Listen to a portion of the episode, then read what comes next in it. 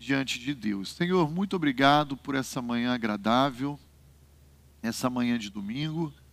Obrigado, Pai, pelo privilégio que temos de nos reencontrar nesse início de semana, para que a gente possa estudar a tua palavra juntos, para que a gente possa crescer no conhecimento do Senhor, em especial adquirindo ferramentas e princípios bíblicos que venham a orientar e fortalecer os nossos relacionamentos familiares e, de uma forma muito especial, a maneira como criamos filhos.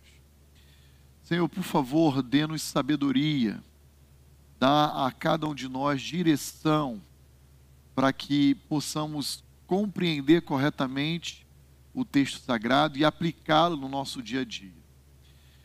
De uma forma muito especial, também queremos colocar diante de Ti a vida da Silvânia, do Eduardo e da Thaís, rogando a Ti para que cada um deles esteja amparado, cuidado, totalmente coberto pela tua graça e o teu cuidado, a tua preservação nesses momentos de procedimento que eles enfrentarão. A Thaís amanhã, o Eduardo na quarta e a Silvânia na quinta. Enche o coração dos teus filhos de toda a segurança e confiança que eles necessitam ter nesse momento Orienta, Senhor, toda a equipe médica, a todo a, o, o, pessoal envolvido, a, direto ou indiretamente na internação e no procedimento em si, para que seja bem sucedido e eles possam se recuperar bem o quanto antes e retornar ao nosso convívio. Nós confiamos a nossa vida a Ti, Senhor, e descansamos no Senhor temos essa certeza de que o Senhor tem o controle, o governo da história das nossas vidas em Suas mãos. E pedimos que o Senhor nos ajude a lidar com qualquer desconfiança que o nosso coração corrupto possa apresentar perante nós. Dá-nos agora toda a direção na abordagem do nosso tempo aqui juntos. Abençoa aqueles que nos visitam, aqueles que estão nos acompanhando nessa transmissão que igualmente sejam alcançados pelo teu favor e a tua graça, Pai. Pedimos isso a Ti com o perdão dos nossos pecados, no mérito de Cristo Jesus, o nosso bendito Redentor. Amém e amém. Muito bem, queridos. A manhã de outono, aquela manhã fria, daqui a pouco esquenta, daqui a pouco cai de novo a temperatura e a gente vai com a saúde para o brejo, né? Ah, eu quero começar o nosso tempo, como temos feito a cada domingo do mês de maio, trazendo aqui algumas sugestões de bibliografia para que você possa adquirir para a sua biblioteca e você possa, é, não apenas no mês de maio, mas ao longo de todo o ano, ir lendo, aprendendo e investindo no relacionamento seu da sua família com seus filhos. E eu queria então começar indicando hoje essa literatura, a, publicada pela editora Cultura Cristã, cujo título é A Criação de Filhos no Poder do Evangelho. A Criação de Filhos no Poder do Evangelho. O autor, William Farley. Subtítulo aqui: O modo como o Evangelho molda e transforma a educação de filhos. Eu tenho já, acho que três anos essa literatura, já li e posso recomendar que é uma literatura muito apropriada, adequada, bíblica e que vale muito a pena ter também ah, como ferramenta, como um instrumento aí para somar ah, aos princípios que você já possui na, e aplicar na criação do seu filho. Outra literatura muito especial, publicada também pela editora Nutra, tem por título O Coração da Ira. Esse aqui meu já está velhinho já, página amarela, já até mudou a capa, né? Mas tem por subtítulo Guia Prático para lidar com a ira dos filhos. Ah, hoje, nós estamos vivendo, infelizmente, uma banalização dos problemas, especialmente das crianças, que passaram a ter rótulos de distúrbios e transtornos, como se doenças fossem. E hoje você tem, por exemplo, não hoje, mas já há algum tempo, uma expressão chamada TOD. Já ouviu falar em TOD? Transtorno opositor desafiador. Olha que bonito, né? E aí você tem uma literatura dessa, bíblica, saudável, que vai ajudar você a entender o que é o TOD. Quando você diz não para o seu filho, ele se ira contra os pais, o professor em sala de aula, a autoridade como um todo, você pode usar ferramentas como essa, que vai ajudar ele a compreender que ele não tem doença nenhuma. Que o problema dele chama-se coração. E essa doença todos nós possuímos e carregamos, né? Então fica também essa sugestão editora Nutra, o autor é o Lu Priolo. Temos também selecionado uma literatura para a fase de criar filhos na adolescência. No primeiro domingo de maio eu já citei o livro A Idade da Oportunidade, do pastor Tripp, publicado pela editora Batista Regular. Semana passada recomendamos aqui a Meninos como Você, da Priscila, né, nossa irmã aqui da PIB. E hoje eu quero sugerir esse, esse box aqui. São quatro volumes, são quatro livretos, intitulado Adolescência. Ah, também publicado pela editora Nutra, do mesmo autor, Lu Priolo, Crescendo em Sabedoria, Estatura e Graça diante de Deus e dos homens. Então, nessas quatro, esses quatro livretos aqui, você tem volume 1, a ira e a comunicação. Volume 2, pais provocativos e a rejeição. Isso aqui é muito importante, viu, gente? Tem muitos pais aí que faltam com sabedoria e provocam seus filhos. Volume 3, a ira e a manipulação volume 4, O Pecado dos Pais e o Exercício da Sabedoria. Todas essas literaturas voltadas especificamente para a fase da adolescência. Então ele é muito objetivo, muito prático e sempre oferece um subsídio sólido e bíblico aí para as suas afirmações aqui nessas obras. Então, quero deixar aqui como recomendação essas três obras ah, creio que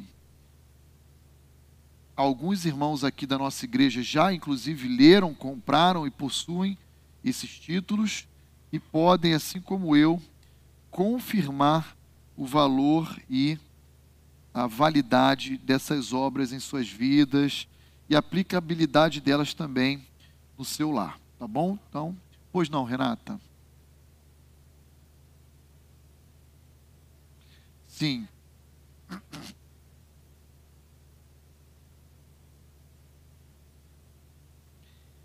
Isso, bem lembrado, Renata. Muito obrigado pela sua lembrança. Pelo visto, você já comprou, já tem, né? É isso aí, pode recomendar. Muito dessa literatura desse box é para que os pais façam com os filhos, inclusive. Para que o filho possa ser exposto, inclusive, à ira do seu próprio coração e o pai ali, naquele processo discipulado, e orientando ele na condução de lidar com o seu próprio impulso, né, sua predisposição ah, para uma irritabilidade, um acesso de ira maior. Então, nem toda a literatura que a gente também indica necessariamente recai exclusivamente sobre os pais. Há também exercícios propostos pelos seus autores para fazer com os filhos.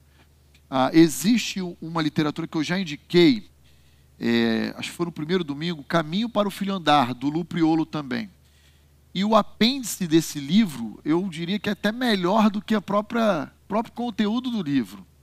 Ele vem selecionando pecado por pecado, colocando a sua categoria, a sua classificação, o subsídio bíblico que fundamenta aquele ato como pecado e uma resposta, o remédio bíblico, a solução para lidar com aquelas lutas. Ah, você pode imprimir esse material, usar com seu filho no teu tempo devocional, ah, colar na porta do armário para ele memorizar esses textos bíblicos e ajudá-lo em todo o processo. Então, muito dessa literatura, à medida que você for adquirir e for manusear, você vai perceber que ela também não é uma literatura exclusivamente para os pais, mas também para os filhos, seja em idade infantil, seja na adolescência ou na juventude, em qualquer momento da sua vida, tá bom? Então, obrigado, Renata, pela sua lembrança, muito bem-vinda e oportuna. Tá bom, queridos? Dúvidas em termos de literatura, pode mandar um zap aí, me ligar, e a gente vai conversando e a gente vai aqui ah, oferecendo algumas outras sugestões. Então vamos continuar o nosso tempo hoje de onde paramos semana passada. Nós terminamos a aula da semana passada e todo ao longo de todo o mês de maio nós temos estudado sobre criação de filhos aqui juntos, adquirindo alguns princípios, né, algumas orientações para aplicarmos no nosso lar. Eu queria lembrar você do que falamos aqui semana passada, especialmente em termos de estudo de caso vimos como foi na casa de Davi, como foi com o sacerdote Eli, vimos como foi com Jó e como foi com Timóteo.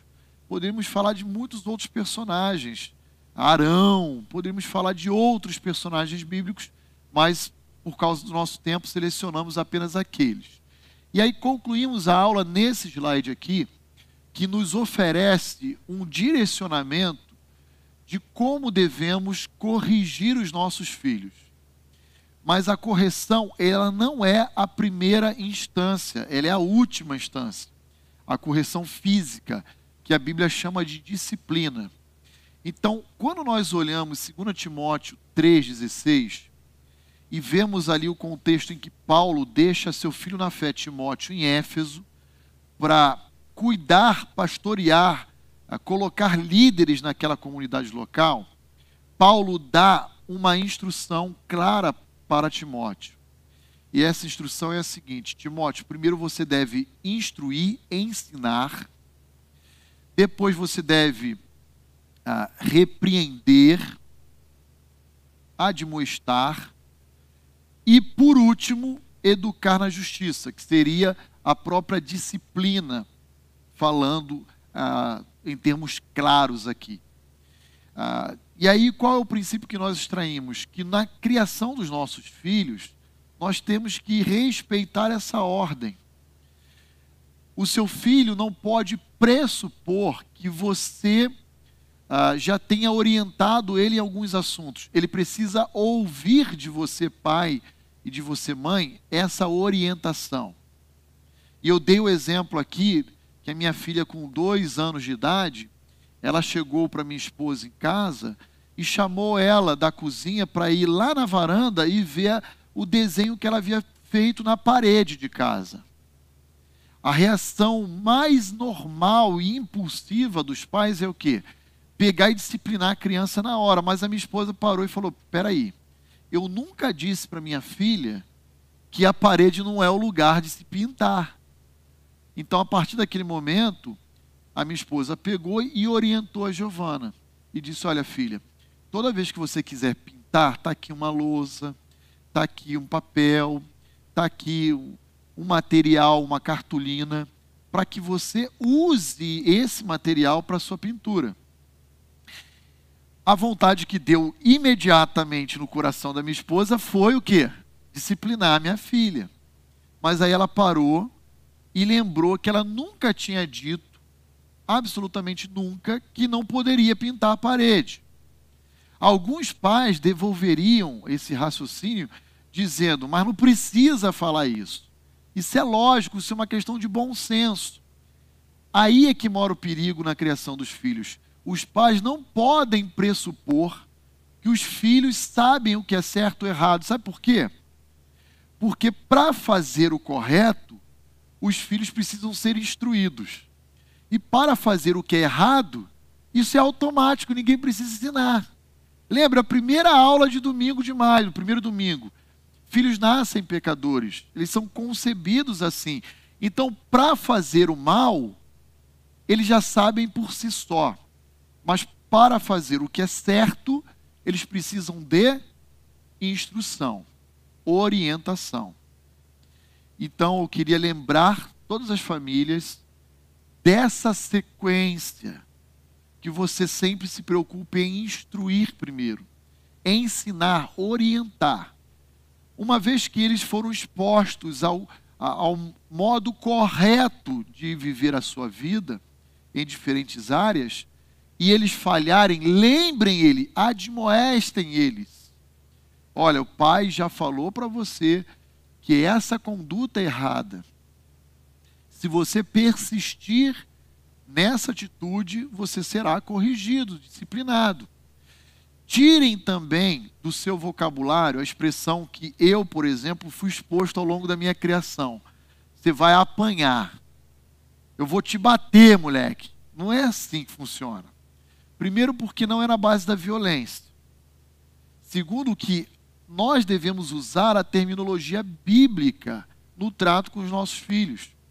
E como igreja somos totalmente contrários a qualquer expressão de violência doméstica dos pais com os filhos. Se isso acontecer, é caso inclusive de denúncia.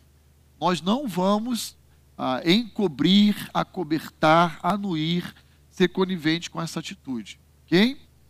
Então, a sequência é instrua, depois que ele foi exposto ao ensino, se ele falhar, exorte, admoeste, traga a lembrança dele ah, o que é o certo a ser feito, e se ele persistir no erro, então, por último, discipline. E agora sim nós vamos entrar no tema da nossa aula, e eu acabei deixando em cima do meu computador de casa a marvada, a minha vara. Olha só, justo hoje, Glaucio, eu tinha separado lá para trazer, acabei esquecendo. Não vou arrancar aqui do vasinho nada, mas é um, é um não, depois no intervalo eu pego uma aqui. Aqui a gente tem bastante vara. O pai que não tiver vara hoje pode sair daqui com uma, tá bom? Ah, é um presente da igreja para o seu lar. A recomendação apenas qual é? Não peguem cacto, não peguem esse tipo de, de planta, né, de árvore, tá bom?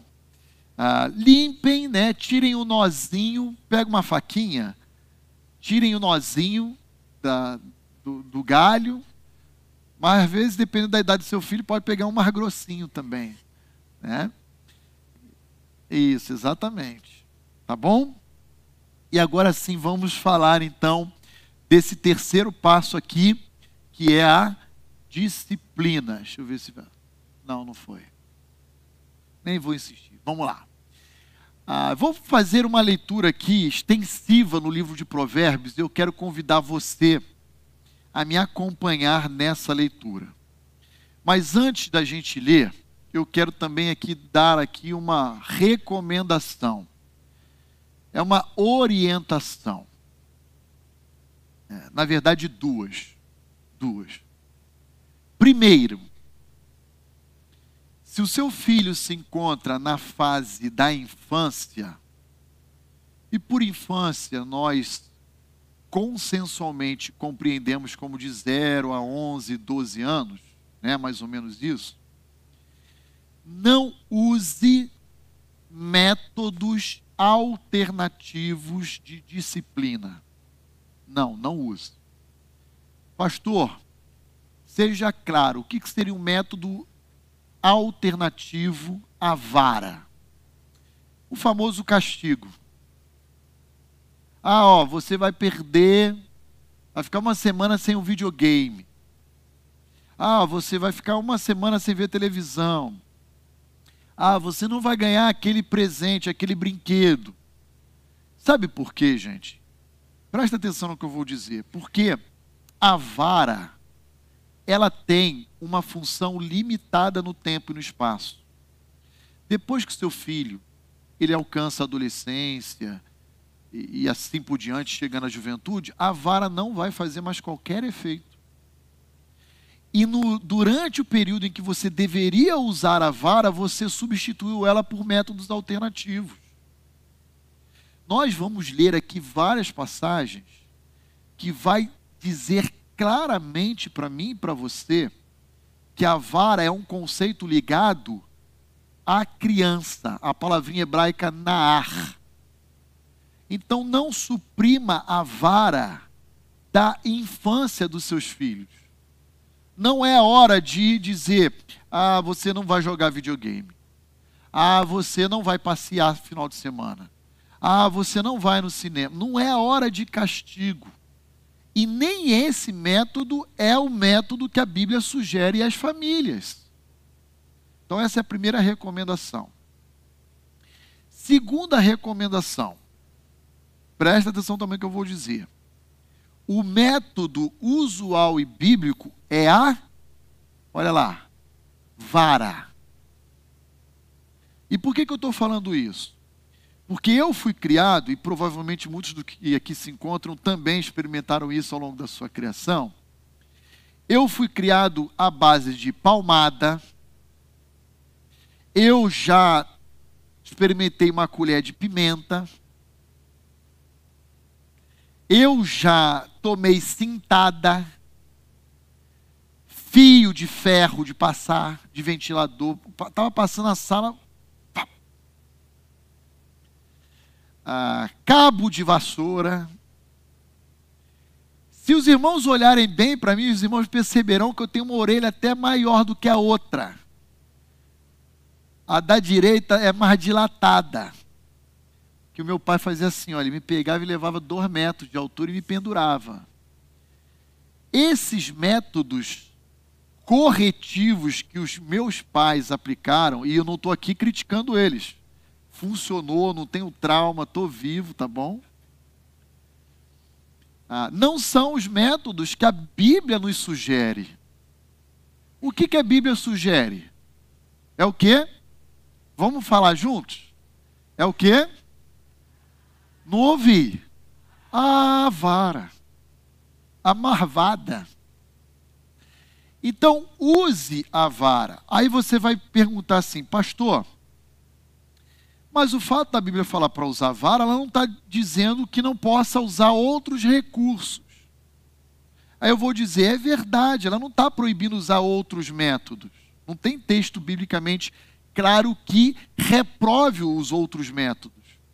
Mas agora eu te pergunto: você vai basear a criação dos seus filhos e os métodos corretivos no argumento do silêncio? Ou você vai usar a própria lógica para entender que palmada já existia no tempo bíblico. Sim ou não? Sim. Cinto já existia no tempo bíblico. Sandália já existia no tempo bíblico. E por que, que nenhum autor bíblico usou chinelada, palmada, cintada? Pimenta sempre existiu na terra? Por que, que a gente não vê o autor bíblico falando, ó, bota uma colher de pimenta naquele filho que te responder de forma mal criada? Já existia, gente. Então, o que eu quero é, defender perante a Igreja Batista Vida Nova e para cada família é: usem a vara. Então, primeira recomendação: não adote métodos alternativos ao que a Bíblia propõe: castigo, privação de bens. E, além de usar a disciplina física, use como instrumento a vara. Porque a palmada, a chinelada é uma disciplina bíblica, eu perdão, uma disciplina física, mas não é um instrumento bíblico para tal. Estão comigo, gente? Todo mundo entendeu o que eu estou dizendo? Então, use aquilo que a Bíblia prescreve. Apegue-se a essas ferramentas. E agora vamos lá, vamos fazer alguns exercícios. Abra lá comigo sua Bíblia em Provérbios 22, 15.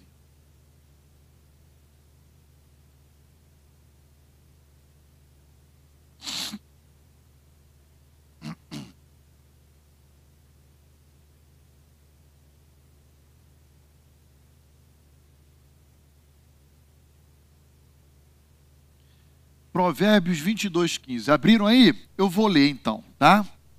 Que eu coloquei até como referência bíblica tema aqui para esse slide. Mas nós vamos ler outras passagens juntas. Olha só. A estutícia, uma palavrinha hebraica que pode ser traduzida por insensatez, tolice. A estutícia está ligada ao coração da criança. Mas a vara da disciplina a afastará dela. Então perceba o uso que o autor bíblico faz da vara relacionando a criança e a disciplina física.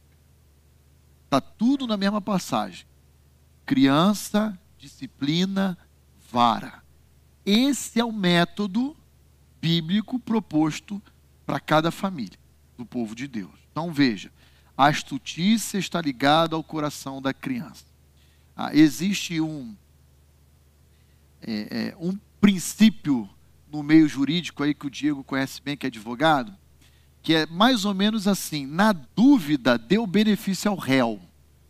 Mais ou menos assim, né? Na Bíblia é o contrário. Na dúvida, pau no réu. E o réu aqui quem é? É criança. Por quê? Porque a estutícia está ligada a ela. Lembra, para as, as nossas crianças fazer o que é errada, errado, não precisa de ensino. É só entregar, entregar ela a si própria. E ela vai fazer a coisa errada. Mas a vara vai afastar ela da insensatez, da tolice, ah, da estutícia e assim por diante. Vira uma página aí, vai comigo em 23, 13 agora. Provérbios 23, 13.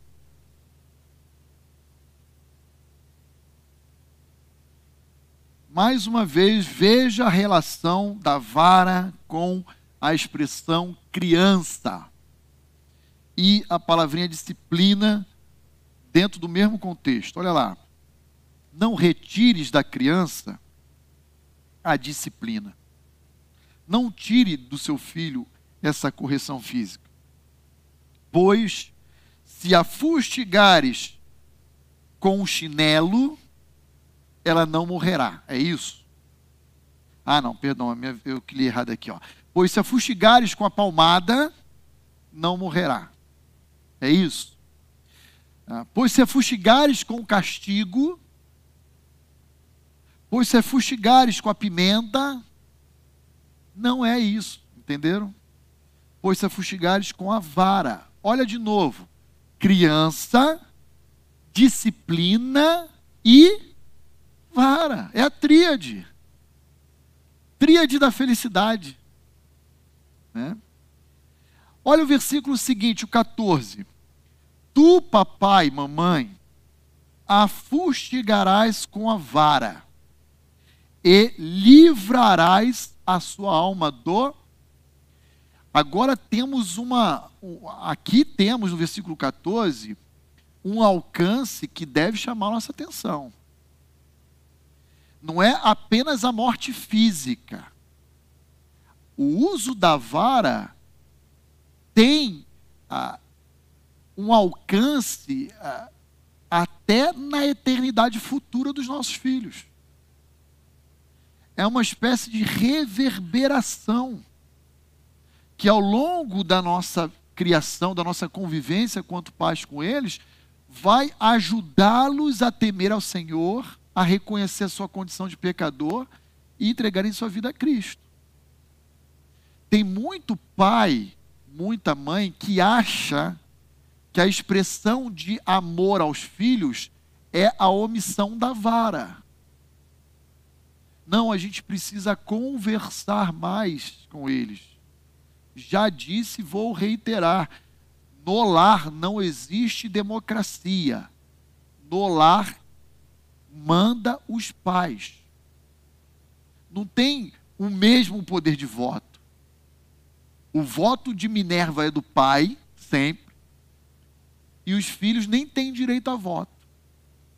Ah, mas já atingiu 18 anos, não tem direito a voto.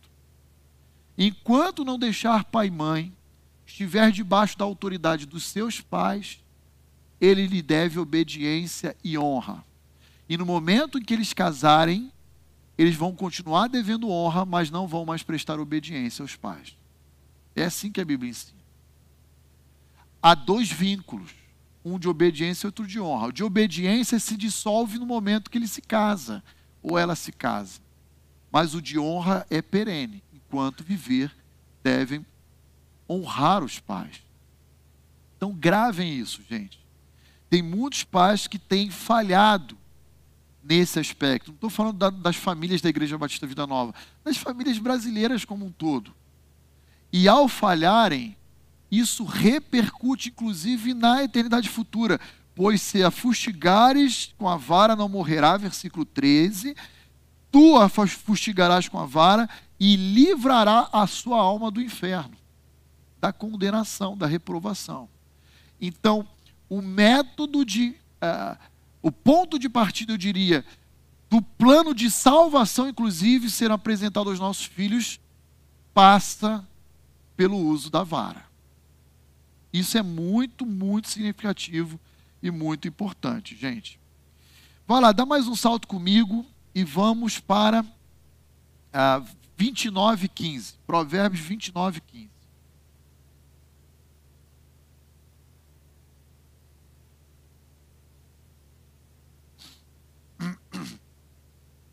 Olha só o que está lá em Provérbios 29, 15.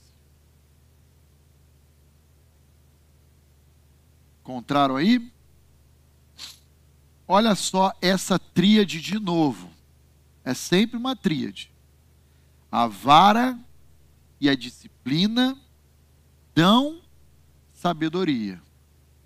Provérbios 29, 15. A vara e a disciplina dão sabedoria. Mas a criança entregue a si mesma vem a envergonhar a sua mãe. Pode colocar aí o pai também. Filhos precisam de limite, filhos precisam de vara. E se você suprimir, se você não ah, tolher as atitudes insensatas deles, cedo ou tarde, eles trarão vergonha aos pais. Mas é vergonha em todo sentido. Você pode pensar assim: ah, é, eu já vi, eu já passei, eu já presenciei uma situação na praça de alimentação de um shopping, uma criança gritando aos berros, chutando o pai, dando tapa na mãe, trazendo vergonha. Não é só esse momento da vida deles. Pensa naquele filho que chegou à juventude e hoje está sendo preso pela polícia.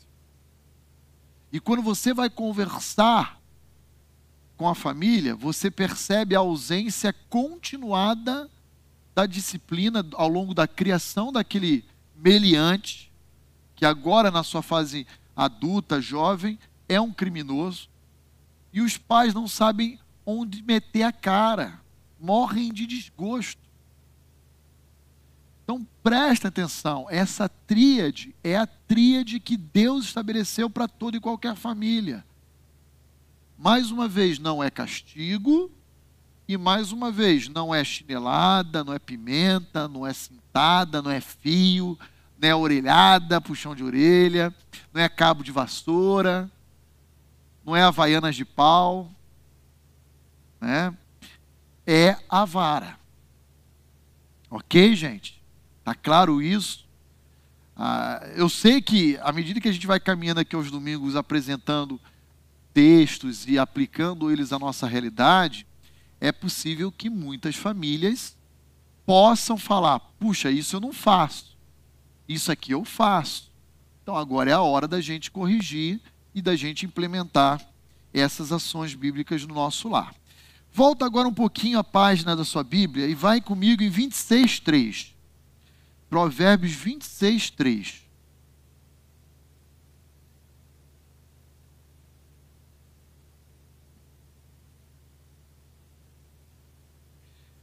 Olha só o que, que diz agora Provérbios 26, 3. O açoite é para o cavalo. O que, que é? Já viu quando você monta no cavalo, o pessoal monta, eu não tenho andar de cavalo, mas o pessoal monta Ó, o cavalo está parado. Aí ele quer fazer o cavalo andar. O que, que ele faz? Ele dá uma varada, uma chicotada. Ele dá um açoite. Aí o cavalo parte. Não é assim? O açoite é para o cavalo. O freio para o jumento. O que, é o freio? Aquele negócio aqui, né? Que tem um julgozinho e é, tem uma alça assim que freia, que ele puxa e ele freia. E a vara? É para mula. Quem é a mula aí? Ó? O insensato. Ó, cavalo, jumento e insensato. Qual o animal que você botaria aí ah, sinônimo de insensato na passagem? É um paralelismo hebraico. Açoite, freio, vara. É um paralelismo hebraico. Como se fossem palavras correspondentes, paralelismo sinônimo açoite, freio, vara. Cavalo, jumento e insensato se equivalem. Essa é a ideia, entenderam? Ah, assim como um animal irracional, um, um animal que precisa apanhar, ser açoitado, ser conduzido e governado, assim é o insensato. E aqui não está falando de criança, mas é o filho insensato. Porque o uso da vara é um uso que deve recair sobre os pais. Aliás, aqui uma palavra importante. Eu já falei, mas é importante é, ressaltar novamente. Na Bíblia, a vara, a vara recai para os pais. Avós não têm essa prerrogativa. Tios não têm essa prerrogativa. É, primos não têm prerrogativa. Irmão mais velho não tem prerrogativa. Irmão mais velho é um, é um problema. Acha que é pai e mãe. Ou irmã mais velha. É, se você é irmão mais velho ou irmão caçula, sabe o que eu estou dizendo. O mais velho sempre quer reproduzir a atitude dos pais em relação ao mais novo. E chega, e lá em casa eu tenho a minha filha que vira para o Ronizinho e, e, eu, às vezes, eu acho que, que eu sou um pai cruel. Eu falo, como é que é isso, filha? Nem eu faço isso com teu irmão, pô. Né? Mas quer mandar. Quer se impor, quer dizer como é que funciona. A vara é prerrogativa exclusiva dos pais na Bíblia avô e vó? Não. Tio, tia? Não. Irmão mais velho? Não. Eu, eu vou fazer até um exercício prático aqui. Vou usar, não está no texto, mas eu vou usar aqui. Se uma criança é criada pelos avós, eu diria, toma uma vara e usa assim. Porque ali, embora o vínculo sanguíneo seja de avó ou de avô, eles estão exercendo uma posição própria de paz. E essa é a realidade, infelizmente, de muitos contextos brasileiros. Assim, a, a mãe deu à luz o filho, sumiu do mapa, foi embora. Aí o pai ele vai criar, aí de repente ao longo da criação o pai morre e a guarda vai para quem? Para os avós. E se aquela criança for pequena, pode aplicar vara sem medo, vovô e vovó, porque você não está aplicando a condição de avó. Você está aplicando a condição de pais, ainda que não sejam pais biológicos. Eu, eu interpretaria o texto dessa forma aqui, tá bom?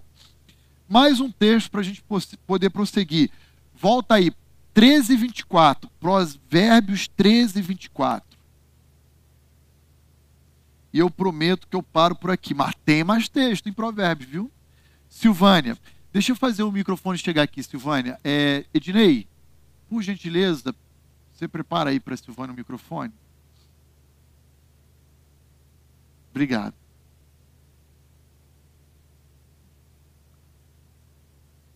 Pastor, é, quando acontece da criança passar o dia, ela tem os pais, mas ela passa o dia inteiro com os avós esses avós, eles podem tomar posse da vara para corrigir essa criança que passa mais tempo com eles do que com os pais, por questão de trabalho, enfim, porque ele só vai estar com os pais no turno da noite? Eu entendo que não, Silvânia. Eu entendo que isso continua sendo prerrogativa dos pais. O que eu, se fosse o avô, faria quando meu filho ou minha filha chegasse em casa para entregar os netos aos cuidados deles é: olha, minha recomendação é que hoje vocês usem em abundância a vara, porque ao longo do dia ele fez isso, ela fez aquilo, até esse momento não percebi arrependimento, não houve pedido de perdão, não houve reparação, retratação do dano, nada. Façam bom uso da vara. O que acontece é que acaba prevalecendo aquele provérbio popular, né? Que pais corrigem e avós estragam. Isso não é, ou não deveria estar presente na família cristã. Tá?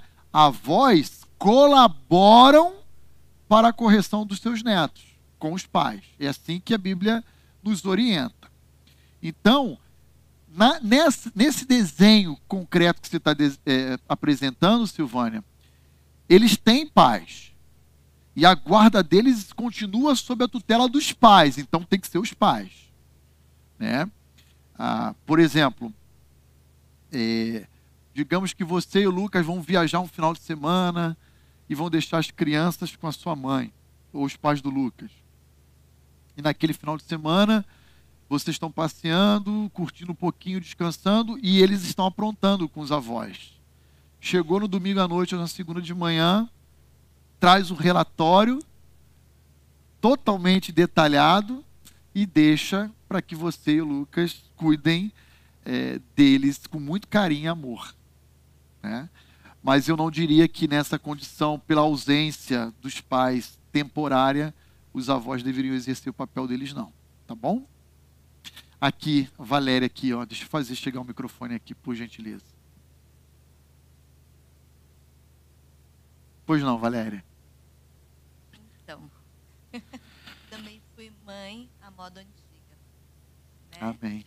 É, chegava a época assim de que o, o Tiago, né, meu filho mais velho, a gente chama uma mesa de centro, ele ficava correndo atrás da mesa. E aí eu falava para ele assim, ó, não pode. Uma hora você vai se cansar e você vai ser corrigido. Eu vou sentar aqui e vou esperar. Passou por mim, você vai apanhar. Apanhar. Uhum. Tá? Eu ia, batia. Você sabe que fez errado, né? Fazia as coisas. Teve um belo dia, como você disse mesmo, pastor, que é para fazer as coisas erradas ninguém precisa ensinar. Né? Exato. Estava com a minha filhinha, linda, bonitinha, oito meses, no colo, e levei uma mordida bem aqui aqueles dentinhos afiados. Aí eu acho que eu contei até dez. Eu falei, e agora? O pastor lá tinha oito meses. É um pouquinho mais, eu acho, próximo de um ano, é. Tá. Eu não tive dúvida. Peguei o bracinho dela. Eu fiz, senhor, eu não posso morder com força, mas eu fiz o reloginho. Segurei. Não ficou roxo, saiu na hora. Uhum. Elisa nunca mais mordeu ninguém. Aí, outro dia eu estava com o meu neto? Ele puxou meu cabelo até lá embaixo. Eu falei, não pode fazer isso. Machuca a vovó, faz dodói. Porque ele já sabe que se desobedecer, o que que tem? Ai, ai, ai. Uhum. Aí eu falei, a primeira vez eu contei para a mãe, a segunda eu contei, a terceira eu contei. Ah, mas a quarta passou. Dei um puxãozinho assim nele. Ele, levou um susto, eu falei, doeu no neném, doeu no. Falei uhum. dele, né? Na vovó também dói. Então, assim, é, eu sou da, da moda que a, a avó tem que estar em, em, em, concordância com os pais, né? Uhum. Não fazer nada para se chegar a minha nora ou a minha filha fala, não pode isso, isso, isso. Vou reproduzir. Não pode, uhum. não pode. Por que, que não pode? Porque seu papai e a sua mamãe me informaram que é assim na sua casa. Então não pode. Pode ser a idade que for, né? Não pode. Mas, olha, pastor, que quando a gente sai do sério. Mas é assim mesmo. Perfeito, Valéria. A Valéria é mamãe raiz, né? é. A... Eu não fui um filho, eu, hoje eu sou pai. Eu não fui um filho dos mais fáceis, irmão. Eu, eu confesso. A irmã foi. É.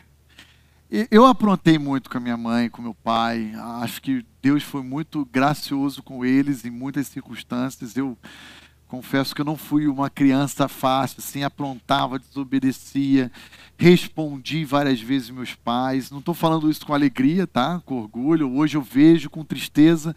Hoje eu sou pai. Hoje eu, eu fico triste quando meus filhos é, pecam. Mas eu posso dizer é, que a despeito das limitações que meus pais tinham em termos de conhecimento bíblico para aplicar comigo, todas as ações deles em minha vida, eu sou grato. Sou muito grato a Deus. Sou grato a Deus por aquela colher de pimenta que minha mãe me deu quando eu respondi ela enfrentando. E ela falou: Tu vai aprender a usar corretamente a língua, moleque.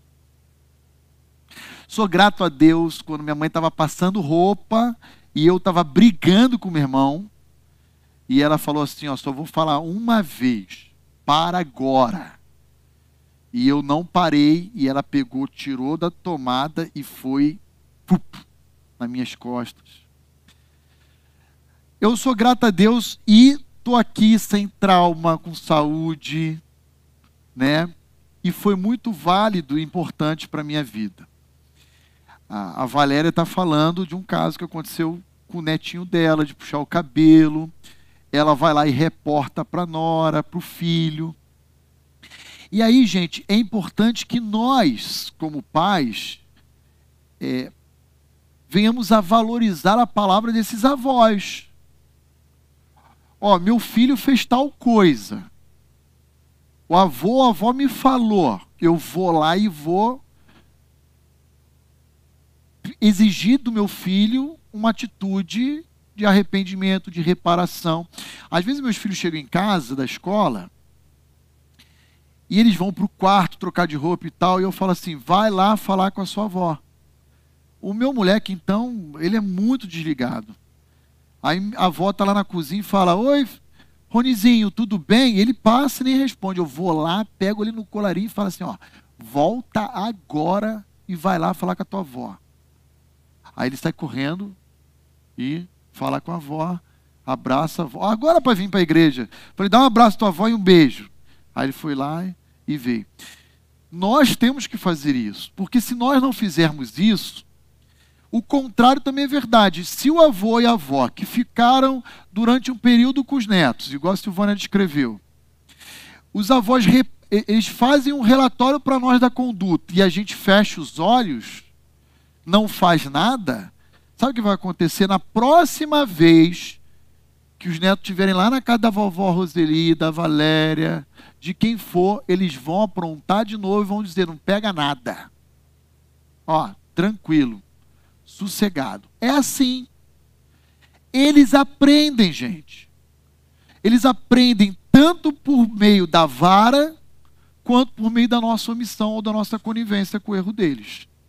Então, temos que ter essa sensibilidade, temos que ter essa firmeza. Lembra da primeira aula de maio?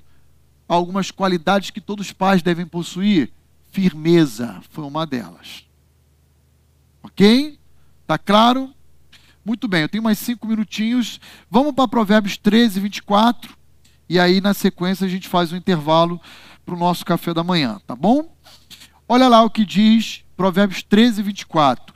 O que retém a vara aborrece a seu filho, mas aquele que o ama cedo o disciplina. Olha só, cedo o disciplina. Lembra que a Valéria acabou de dizer da filha dela, com oito meses, próximo a um ano? Cedo o disciplina. Foi lá e mordeu. Não tem essa conversa de que, ah, coisa linda, é um bebezinho, não quis morder. É que a gengiva está coçando, está nascendo dente. Não é assim? A voz de plantão, fala a verdade. É assim que vovô e a vovó faz, né?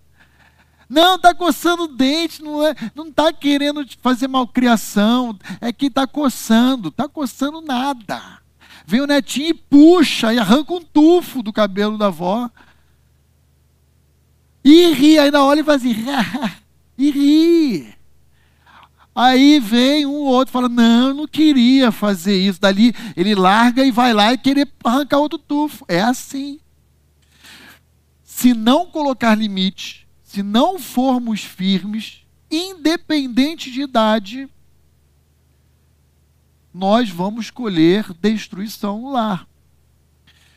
Ah, eu já mencionei em ocasiões anteriores, mas a minha filha, com mais ou menos seis meses a oito, ela começou a engatinhar no nosso apartamento de São Paulo.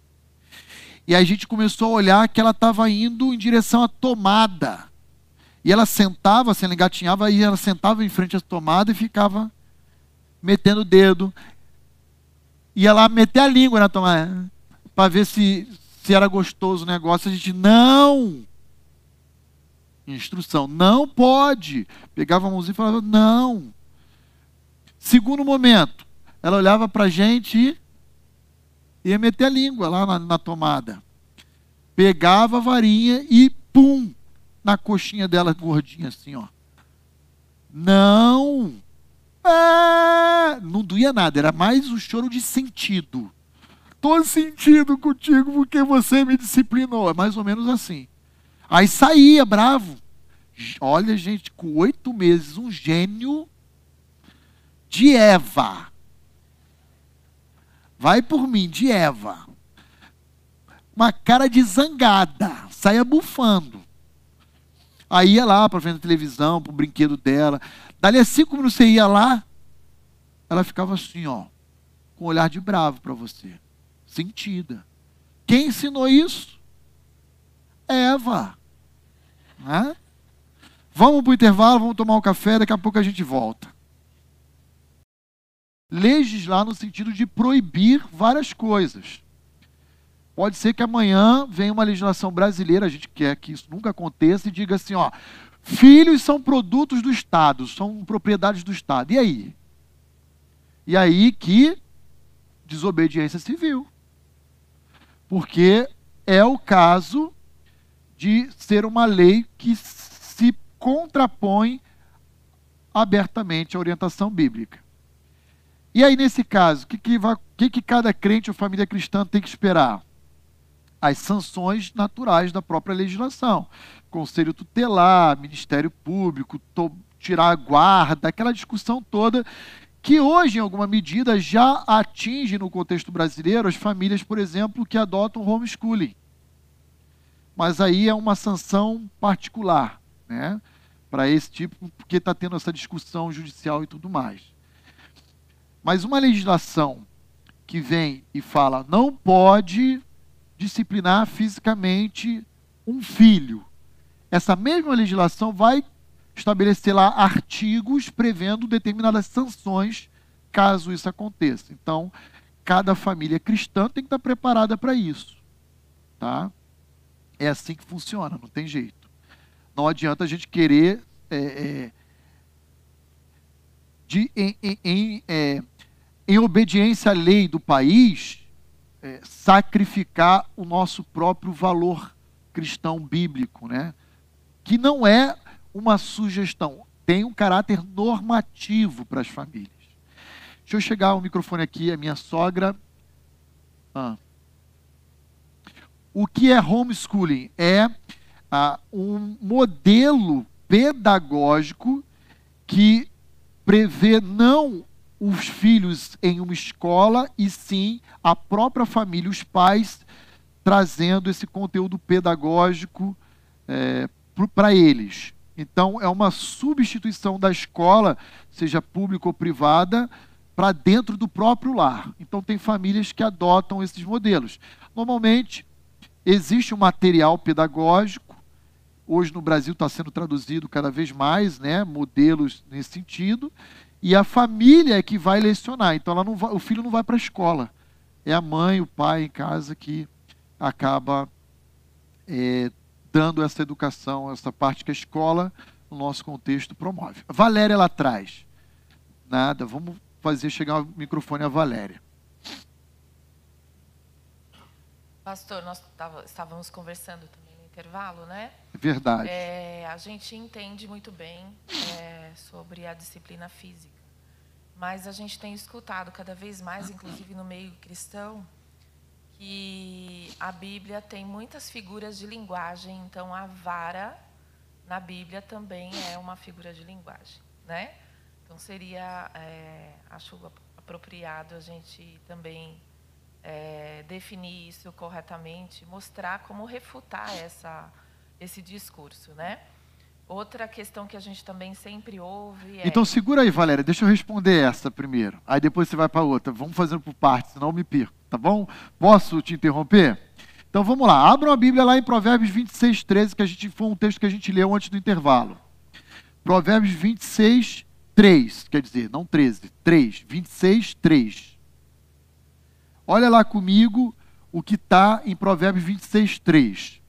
A, a questão que a Valéria está levantando é muito importante, porque a alegação que é propagada por famílias que não adotam a vara é que o, a palavra vara na Bíblia, especialmente no livro de Provérbios, ela não é uma expressão que deve ser compreendida de forma literal ela é uma figura de linguagem, uma figura de substituição ou de comparação, dependendo do contexto. A pergunta é: nós, como intérpretes, temos que fazer uma opção hermenêutica. Como é que a gente vai interpretar a vara? Então, olha lá, Provérbios 26, 3, que é uma das passagens que a gente estudou. O açoite é para o cavalo. Está vendo aí? O freio para o jumento. E a vara para as costas do insensato. Deixa eu fazer uma pergunta para você. Para tudo e olha para mim. Açoite aqui é figurado, metafórico? Cavalo é figurado, metafórico? Hã? Não. Freio é figurado, metafórico? Jumento é figurado ou metafórico? Insensato, tolo, estuto é figurado ou metafórico? Então por que que vara é? É a teologia da conveniência. É um jeito de eu, de eu encaixar a minha opinião para o texto bíblico. Se a, o texto inteiro está dizendo literalmente açoite, cavalo, freio, jumento, vara, insensato, eu pego a vara e falo: não, vara não é vara. Vara é chinelo. Vara é palmada, vara é vara é a língua que que bate como um chicote, como uma vara. Gente, aí é, é, é, é difícil. Eu, eu, nem, eu nem converso. Na boa, assim. Porque a pessoa que vai nessa direção, ela já tem um pressuposto estabelecido no coração dela. Eu não estou aqui para convencer ninguém do contrário. O meu papel, principalmente como pastor de uma igreja, é expor a igreja ao texto bíblico e orientar na sua interpretação. A opção de cada crente é dele, ele que vai responder perante Deus. E quando eu chegar, eu vou falar, Senhor, como pastor, eu preguei provérbios dessa forma. E eu vou responder diante de Deus nesse, nesse sentido. Se uma família A, B ou C entendeu que vara, estou falando aqui no âmbito da vida nova não, tá? Estou falando no âmbito do evangelicalismo brasileiro, que é o retrato que a Valéria acabou de descrever para gente. Entende que vara é metafórico? Paciência. Eu não, eu não, eu não vou. É, é, é não estou aqui para convencer ninguém do contrário. É, Danilo também levantou. Eu não sei. É, tem a ver com essa pergunta? Ah, tá. Então, por favor, Danilo. Pastor, dessa forma a gente pode entender que costas também é literal? É para bater nas costas e não no bumbum? Nas costas do insensato, sim. É, então o lugar correto a gente pode interpretar literalmente que é as costas para aplicar a disciplina. Então, veja, aqui não está falando criança. É, é essa a diferença. E na Bíblia não vai falar bumbum também, não. Vai falar do uso da vara. Ah, agora, a ideia da varada nas costas é igual na época romana de um chicote. É uma surra. Só que não era com chicote, era com vara. E está falando, o, insensato tem que ser surrado. A ideia é essa. Então eu vejo literalidade sim, Danilo. Não, legal. É que Tá normalmente a gente associa com a aplicação na criança, esse versículo está inclusive né, sendo usado nesse É. contexto. E normalmente a gente pensa no bumbum, né? Em geral Isso. até já foi ensinado e tal. Então, assim, se a gente for ser bem literal, o correto é um pouco mais para cima, nas costas mesmo. Então, vamos lá. Eu já dei uma varadinha, e como falei antes do intervalo, na coxa gordinha da Gigi quando ela estava engateando em direção à tomada. Lembra que eu falei? Peguei e dei aqui assim, era porque ela estava sentada. Não dava para dar no bumbum, a minha preferência é no bumbum. É óbvio que, por exemplo, não- ninguém é aconselhável dar no rosto, nas partes íntimas. A preferência é sempre o bumbum. Mas eu já disciplinei minha filha dando no bumbum e pegou na, na perna aqui atrás. Eu já dei no bumbum e pegou um pouquinho nas costas. Isso pode acontecer, porque a vara ela não é desse tamanho, a vara é maior. Então pode acontecer. Agora, o recomendável é você dar exatamente onde você não vai deixar marca, machucar, mutilar, agredir a criança. A ideia da vara é fazer ela perceber o erro dela, internalizar ela, na, na criança, esse senso de reprovação que você está expressando para ela. Então, a, a questão aqui do insensato, provavelmente um adulto, alguém que age de forma tola ao longo da vida. Esse merece uma surra. Essa é a ideia de Provérbios 26, 3. Tá bom? É, voltando para Valéria agora para a segunda, né, Valéria? Isso. Outro discurso que a gente escuta também é: eu, como pai, vou corrigir meu filho, mas qual autoridade eu vou falar para ele que ele não pode bater no amigo na escola, no irmão, se eu estou também causando dor física nele ao bater, né? Perfeito. Segura então. Tem mais? Então segura aí. Deixa eu ir por parte, senão eu me perco. Valéria, quando eu corrijo, por exemplo, a minha filha, que se acha mãe do Ronizinho, eu deixo claro para ela o seguinte: eu posso, a sua mãe pode disciplinar o seu irmão, você não. Por quê? Porque você é irmã, eu sou pai, ela é mãe. Deus nos constituiu como autoridade sobre vocês dois. Eu posso e devo, não é uma opção minha, é uma obrigação. Deus exige isso de mim, que eu discipline vocês quando vocês insistirem em errar. Então, eu instruo, eu admoesto, exorto, e por último, é a última etapa, último estágio, aí eu vou lá e corrijo fisicamente. Você não tem o direito de agredir ninguém semelhante a você. Por quê?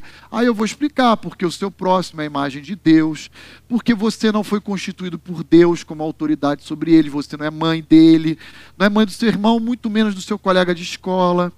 Você não tem o direito, Gigi, Roni, ah, de bater em ninguém. Até porque papai e mamãe não bate em você, não agride você, a gente corrige, disciplina.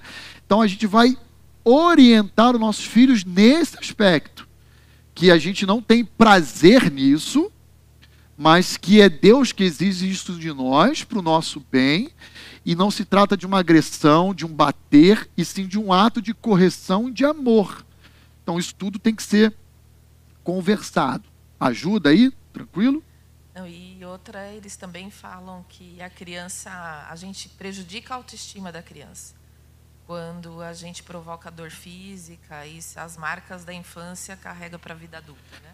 A resposta que eu daria a essa terceira pergunta é a seguinte: não prejudica em nada. Sabe por que, que não prejudica? Porque a ordem de Cristo é: ame o teu próximo como você já se ama demais.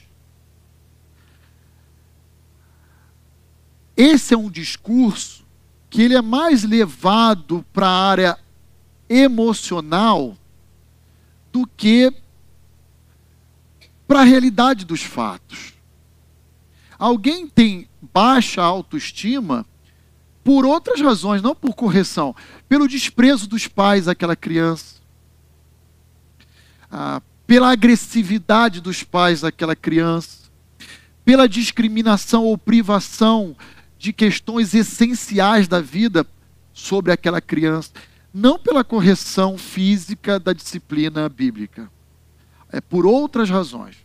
Mas ainda assim, essa pessoa que se sente, ela cresce se sentindo derrotada, falida, eu não sou capaz. Essa criança, ela continua se amando bem.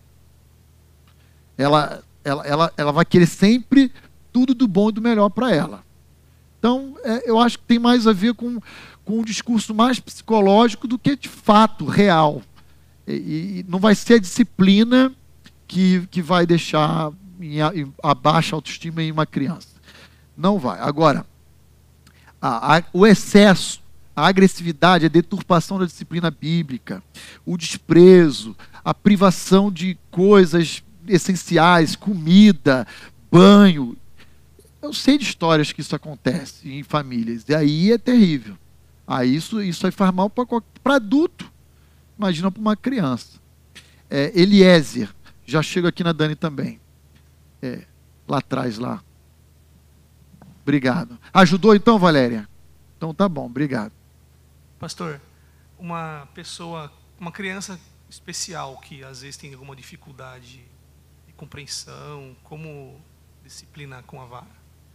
Tá, vamos lá. Uma criança especial, aí, aí cabe dentro desse, desse pacote uma diversidade de particularidades. Né? Você tem uma criança especial que pode ser autista, você tem uma criança especial que pode ser disléxica, você tem uma criança especial ah, que hoje tem déficit de atenção ou hiperatividade, são ah, os diagnósticos contemporâneos dos nossos dias.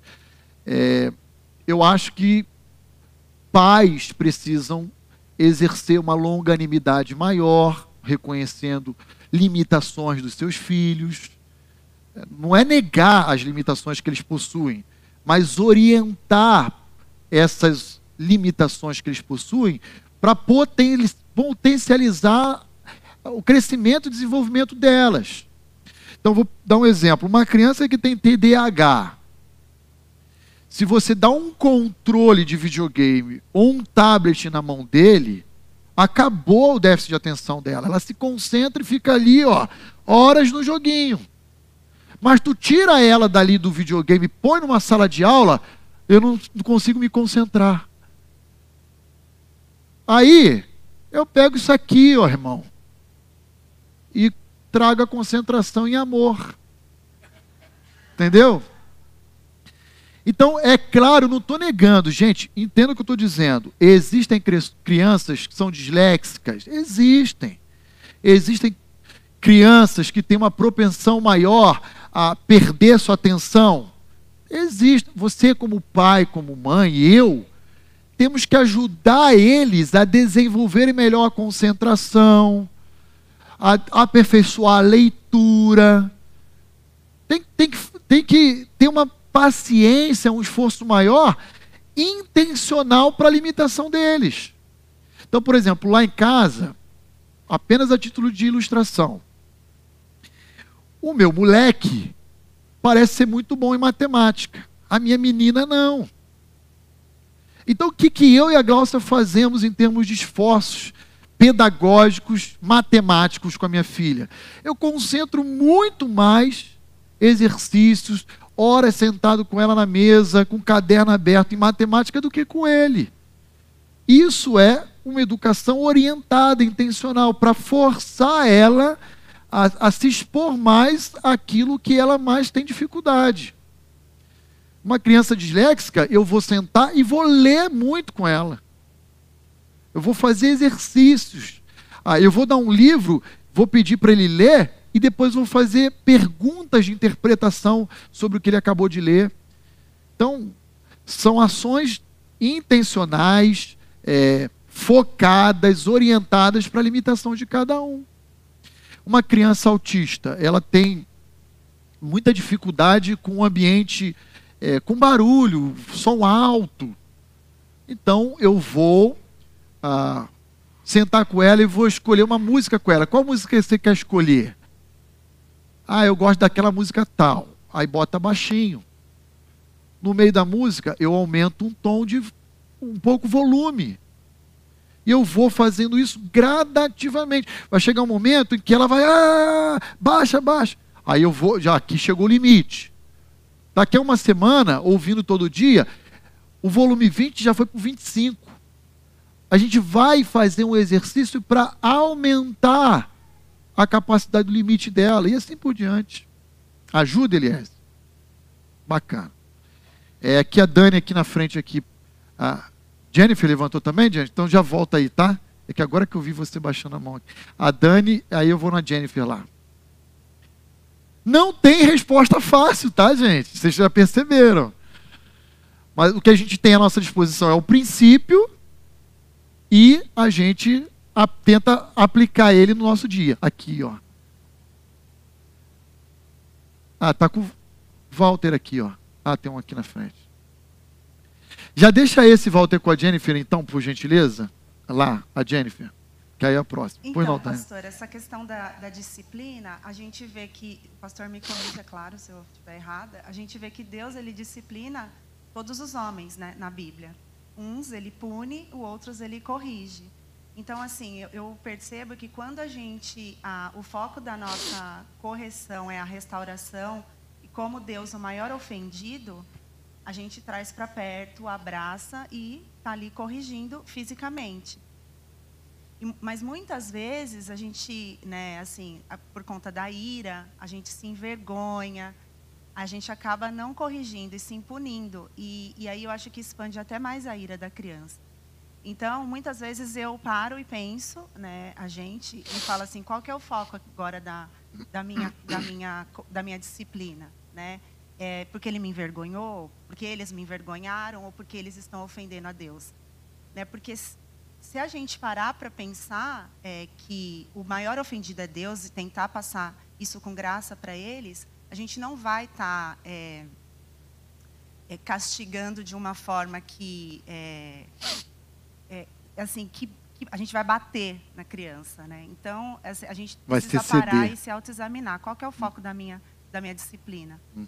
Né? Então assim, essa é, ontem mesmo a gente foi para o Nutra, deixamos o Henrico, né, com a minha mãe. E a gente voltou, só teve reclamações. Então, assim, qual que era o foco da nossa disciplina ali? Né? Porque ele envergonhou a gente ali com os avós, né? com, a, com a minha avó, com a minha mãe. Então, assim, a gente tem que se uhum. autoexaminar, porque Isso. senão... Porque, assim, a lei, ela existe mesmo para casos que, assim, que, que excedem. Ela não vai fazer uma lei liberando uma palmada. Ela vai fazer tirando qualquer tipo de, de, de correção física na criança. Então, a gente tem que parar também e entender as autoridades. Em, em, eles fizeram exatamente isso, mas qual que é a finalidade dessa lei? Né? Uhum. É para realmente tirar os excessos que existem dentro dos lares mesmo. Não, então, é uma coisa importante que eu quero deixar claro para a igreja. Nós, gravem isso, qualquer segmento cristão bíblico é contra a violência doméstica, contra o excesso, nós não somos contra uma lei que vá punir a violência. Nós somos contra uma lei que vai retirar a autonomia dos pais em disciplinar os seus filhos. Entende a diferença? Uma coisa é eu dizer assim, pais, vocês estão proibidos, porque eles são propriedade do Estado, e quem vai lidar com eles somos nós e não vocês. E aí é desobediência civil. Outra coisa é pais. Se vocês mutilarem seus filhos, uh, agredirem eles, fizerem corpo delito, exame constatar violência, vocês perderão a guarda. Somos favoráveis. Porque a gente sabe que nesse Brasil afora existem muitos pais ignorantes que realmente mutilam filhos. A gente sabe. Então, nesse sentido, a gente é contra também. Agora, voltando na colocação que a Dani colocou aqui, apresentou, sobre qual a motivação que nós pais temos que ter quando vamos disciplinar os nossos filhos. Bem, eu vou dizer da minha mãe. Restaurar a honra e a dignidade dela perdida pelo filho desobediente que a enfrentou. Minha mãe não pensava duas vezes. Eu amo minha mãe. Mãe, se a senhora estiver me vindo aí, ó, te amo, tá, ó.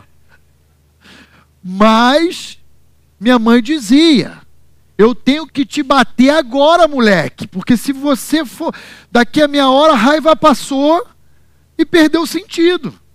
Minha mãe falava assim, com todo carinho e amor. Mas a no, nós não. Nós, eu sou grato à vida dela, quero deixar claro, tá? Mas você chegou do Nutra, passou na sua mãe, sua mãe fez um relatório circunstanciado de todos os atos de desobediência e enfrentamento. Você vai pegar o carro com William, pensando até em casa assim: puxa, como é que eu vou fazer com que o Henrico entenda que esses atos são pecados, que eles desonram a Deus, entristecem os pais e os avós. E eu, com essa motivação, vou disciplinar ele de forma sóbria, lúcida, moderada, sem excesso, que é o que a gente tem falado aqui nos outros domingos com a vara. Então a motivação é: eu preciso que ele compreenda, através do uso da vara, que isso que ele fez é pecado, que isso Deus abomina, que isso deve ser repudiado, que ele tenha que lutar no seu coração contra essas práticas. É assim que deve orientar nossa motivação na correção, na disciplina física. E por último, Deus, na Bíblia, faz uma distinção entre o seu povo e o mundo. Ninguém é isento. Então, com o seu povo, Hebreus 12, ele disciplina. Ele corrige a quem ama. Hebreus 12. Se ele não fizesse, ele nos trataria como um bastardo. Está lá em Hebreus 12. Ah. E com o ímpio? Com o ímpio, ele pune, ele castiga, ele julga. São outros verbos que a Bíblia utiliza no trato de Deus com o ímpio e a sua transgressão, sua impiedade. Com os nossos pecados, ele nos corrige, ele nos disciplina. Essa é a expressão bíblica de Hebreus capítulo 12. Tá bom? Bacana. Agora vamos para Jennifer. Tudo bem, Dani? Mais alguma coisa? Tranquilo. Jennifer. Pastor. Pastor, pensando nessa parte cognitiva da criança, é uma dúvida que nós, como, como pai de primeira viagem, nós tivemos, que é quando, a gente tem, na verdade, quando começar a disciplina e com qual a quantidade que você disciplina seu filho no dia, porque, por exemplo, a Laura, com, hoje com um ano e oito meses, ela vai desobedecer várias vezes no mesmo, no mesmo pecado ali. Então, tem que disciplinar toda hora e quando começar. Até porque a gente estudou o livro do Jerry Bridges, o Pastoreando o Coração da Criança, e tem aquele gráfico que ele coloca que quanto maior a idade, menos a vara. Só que Isso. partindo daquele gráfico, tipo, o começo ali seria um dia de vida. muito bem, Jennifer, vamos lá. É, cada pai, cada mãe, isso é muito subjetivo, tá? É, assim, cada pai, cada mãe, e vocês podem validar o que eu vou dizer. Cada pai e cada mãe sabe exatamente o que o seu filho quer comunicar. Quer ver uma coisa? Para agora e lembra daquele primeiro chorinho que ele deu recém-nascido. Aí você vai lembrar e vai falar: Ah, eu lembro, ele queria mamar. Agora para e lembra daquele choro quando ele estava com cólica. É o mesmo choro?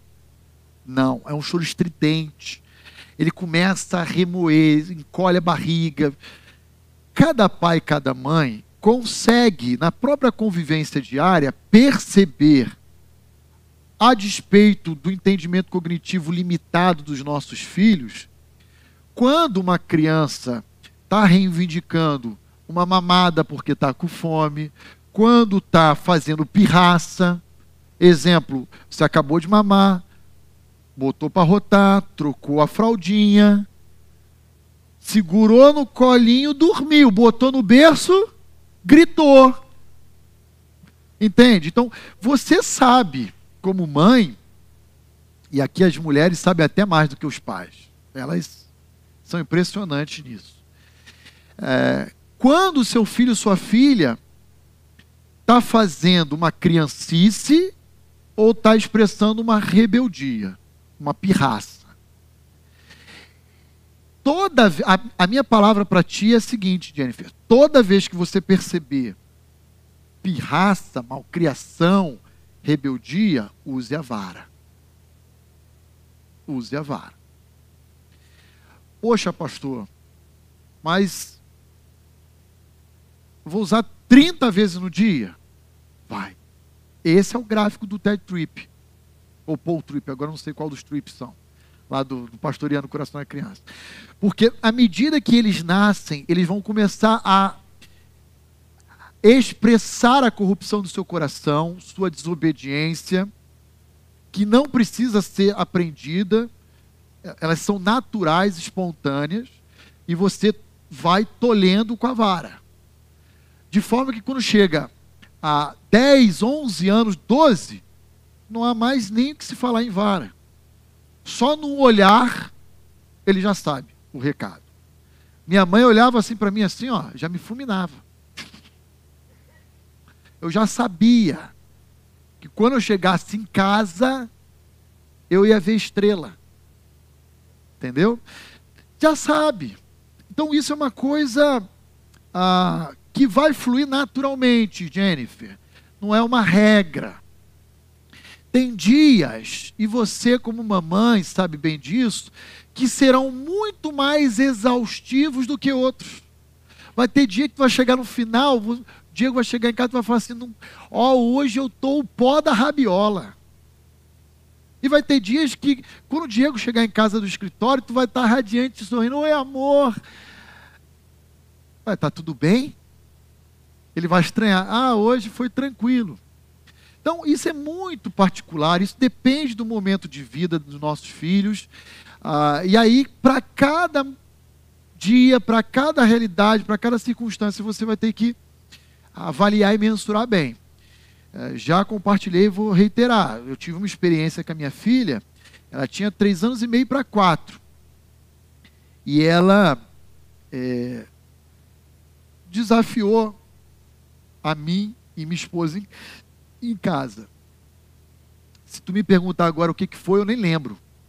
Mas ela me desafiou. Eu levei ela para o banheiro, peguei a varinha e falei: Filha, o que você fez é pecado. Comecei a orientar ela. Ó, a Bíblia fala que você deve honrar o seu pai e sua mãe.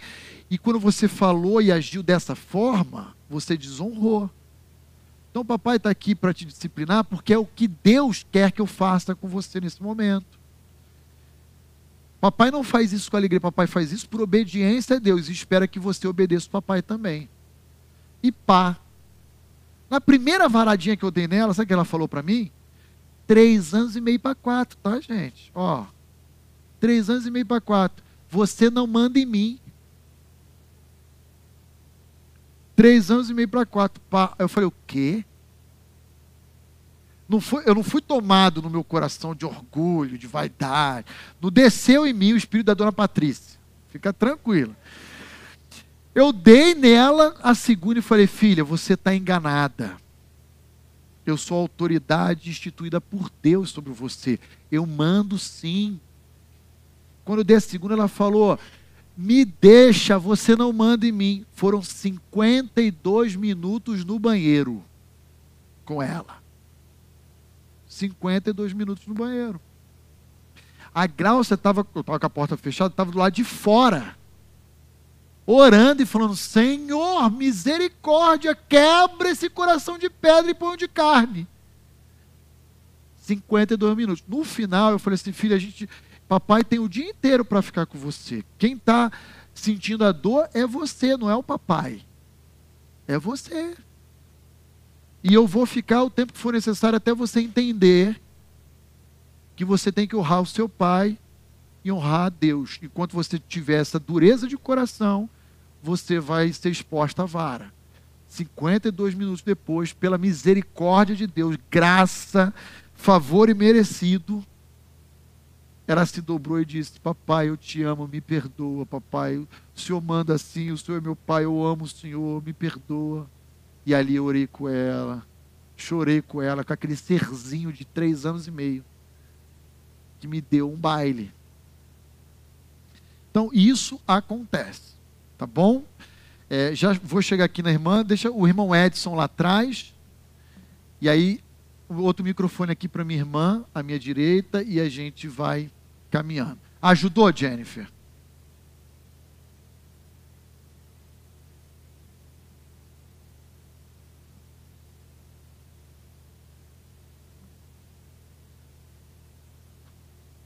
Morreu a pilha aí? Já vamos chegar lá. Espera aí, só um minutinho. Você de casa, segura aí, hein? Guarda aí um pouquinho. Trocar a pilha ali do microfone. Vejam como é desafiador. Não é fácil. Seria melhor se o pecado não tivesse presente no mundo, né? Pois não, irmão Edson. Bom dia. Pode é, bom dia a todos. E desculpe, eu estou bastante afônico.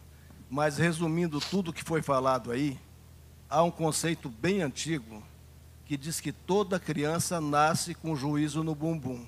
A vara faz o juízo subir para a cabeça. Livro de Sabedoria, capítulo 7, estou brincando. É isso aí. É isso aí. Juízo no bumbum e a vara é um elevador. Sobe para a cabeça. Ótima colocação. Perfeito, irmão. É isso aí. É isso mesmo. A minha irmã já está com o microfone? Já. Pode falar também. Desculpa. É, eu queria, não sei, né? É, conselho a gente. Falam, falam que se fosse bom a gente vendia, né?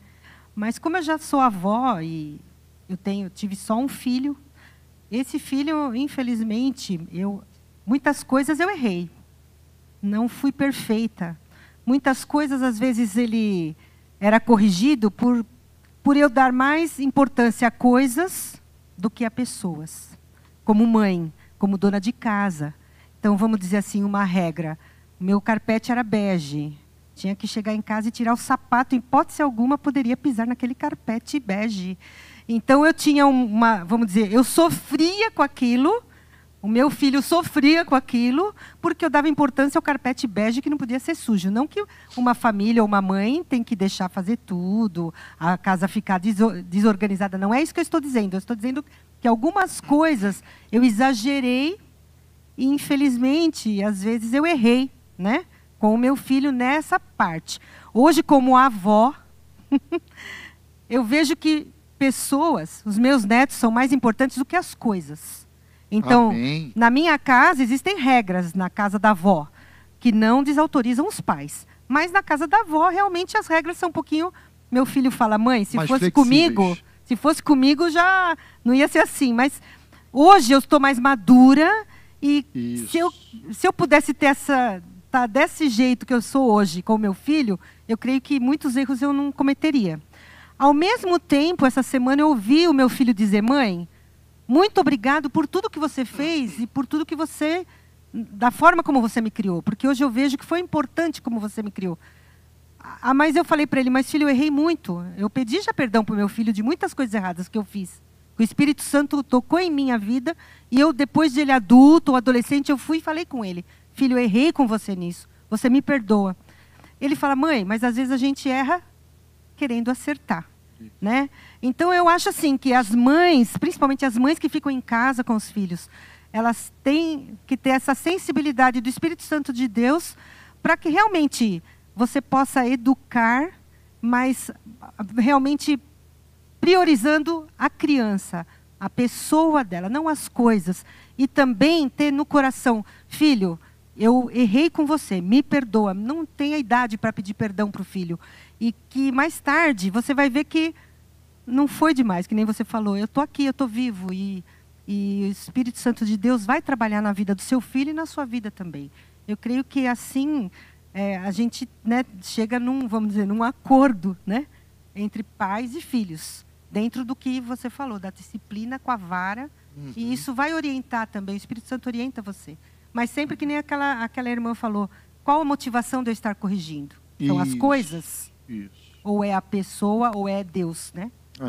Amém, minha irmã. Ótima observação sua. Inclusive, é, hoje não dá tempo, mas semana que vem acho que a gente vai trabalhar, não com esse slide, o próximo aqui, ó. Filhos exigem ajustes. Não mudanças, ajustes. Por exemplo, a irmã e o seu esposo, antes de terem filhos, tinham um tapete. Um tapete bege. Né? Um sofá creme.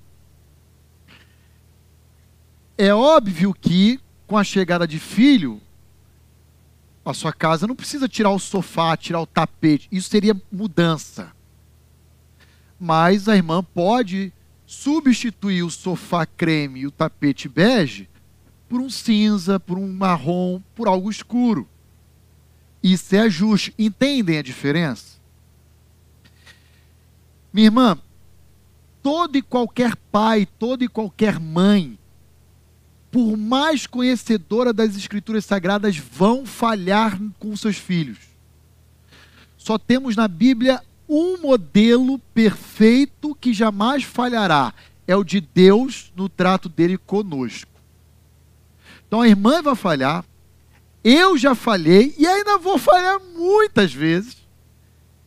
E as nossas falhas, os nossos erros, não podem servir de justificativa para que os nossos filhos amanhã depois digam: Ah, mas eu sou assim porque você fez isso ou deixou de fazer aquilo. Cada um vai responder pelas suas decisões perante Deus. Minha mãe, eu brinco aqui, parece que eu estou desenhando assim uma caveira, né? Minha mãe é uma bênção. Sou grato a Deus pela vida dela ela fez o que ela podia dentro do conhecimento que ela tinha, num contexto específico que não é o dos nossos dias atuais, é de quarenta e tantos anos atrás, e que era o que podia ser feito. E ela fez querendo acertar, fez por amor, fez o seu melhor. E é isso que eu reconheço. Falhou, falhou, acertou mais vezes. E é assim que a gente tem que caminhar, reconhecendo e, e, e prosseguindo. Então, o que eu diria para a irmã é: hoje, a irmã falou algo muito legal. Hoje eu já sou uma pessoa mais madura, experiente. Sei que se eu tivesse lá atrás, eu não compraria essa briga de um tapete, de um sofá. E aí me lembrei de uma frase é, de Benjamin Franklin, que era um crente, ex-presidente norte-americano. Ele disse assim, uma certa ocasião: que a tragédia da vida é que nós envelhecemos cedo demais e nos tornamos sábios tarde demais.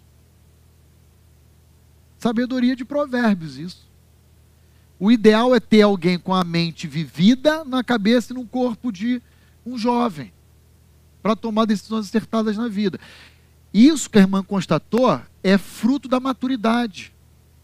E é esse o conselho de avó e de avô que o seu filho, como pai, precisa receber. Ó, hoje eu olho para trás e vejo que eu exigi de você coisas que não fazem o menor sentido hoje. Tome cuidado para que ao longo da criação dos meus netos você não venha a errar como eu errei nesse, nesse e nesse aspecto. Isso é sabedoria. É você conhecendo a palavra de Deus, aplicar na sua vida e se há hoje não há mais espaço em termos de criação de filho, comunicar e encorajar ao seu filho, seu neto e assim por diante. Isso é sabedoria. Hoje, eu faria ajustes, eu seria algum, uma pessoa mais flexível, eu não valorizaria tanto coisa, tapete, sofá, e sim pessoas. Isso é a vida que traz com erros e acerto ao longo. e, da existência. E a irmã com o coração ensinável percebeu, porque tem gente que não percebe. Minha mãe minha avó diziam, é burro velho.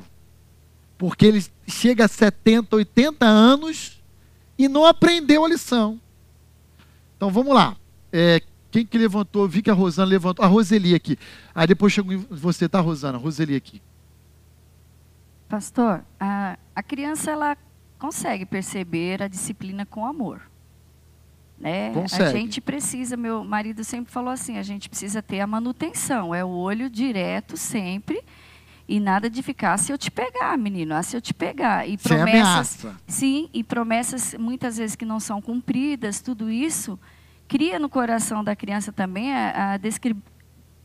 describilidade, Aham. é, descredibilidade. Né? A criança fala assim, meu pai fala e não faz. Mas na, na área da educação, eu sempre procurava falar sobre isso com os pais dos meus alunos. Então, eu, eu sempre usava esse, essa tríade. É, disciplina sem amor é violência. Isso. Amor sem disciplina é negligência. E disciplina com amor é obediência.